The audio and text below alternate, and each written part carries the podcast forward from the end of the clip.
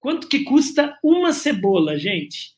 Não é um, um, um saco de cebola, não. É, é, uma, uma cebola. Quanto que você pagaria? É, quanto que você pagaria nessa cebola? 60 centavos?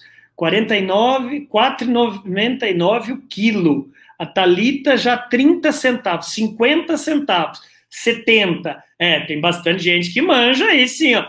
30 centavos. Tem, tem uns que já falaram um real, um real uma cebola. Caraca! Pois é, são centavos, né, gente? No máximo um real. Então, vamos supor, dependendo da área, a Clarice já falou 30 reais. Uau! Meu Deus, cebola de ouro, hein? Hã? Oh, pai do céu. Não, é 30 centavos. Então tá. Então vem comigo que vocês vão entender aonde que eu quero chegar.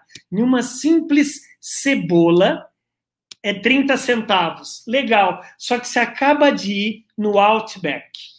Quando você acaba de ir no Outback e você pede exatamente uma Blooming Onion. O que, que é uma Blooming Onion? É uma cebola um pouco maior, ela é empanada, que você vai chuchar no molinho e que você vai pagar R$ 39,90, R$ 49,90, dependendo da cebola, R$ 69,90, e você está comprando pelo quê?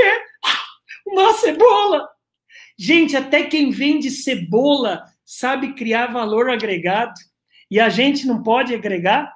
Ou se podemos. E como podemos? Nós vendemos valor. O que a gente vende é um cenário na cabeça do cliente. Se você